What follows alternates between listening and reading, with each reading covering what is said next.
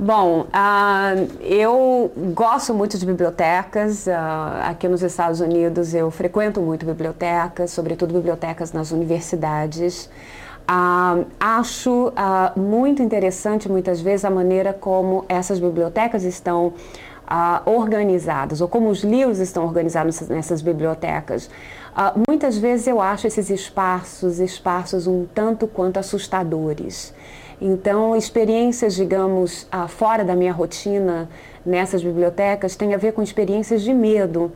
Ah, por exemplo, a, a própria Benson Library aqui na UT, determinada a determinadas áreas da Benson estão completamente escuras, não? E, e, esse sistema de luzes que acendem automaticamente quando a gente entra. Então eu acho sempre esses espaços, esses corredores escuros, um tanto quanto assustadores. Ah, mas o que eu me lembro também, e que para mim é uma novidade, porque no Brasil acho que não existe, são esses stacks, essas prateleiras de eh, móveis que, que se movimentam, não?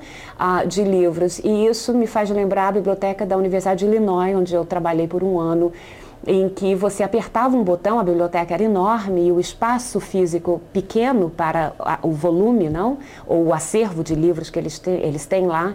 Então, o que eles faziam era esse sistema de prateleiras que se movem. Você aperta um botão e se move.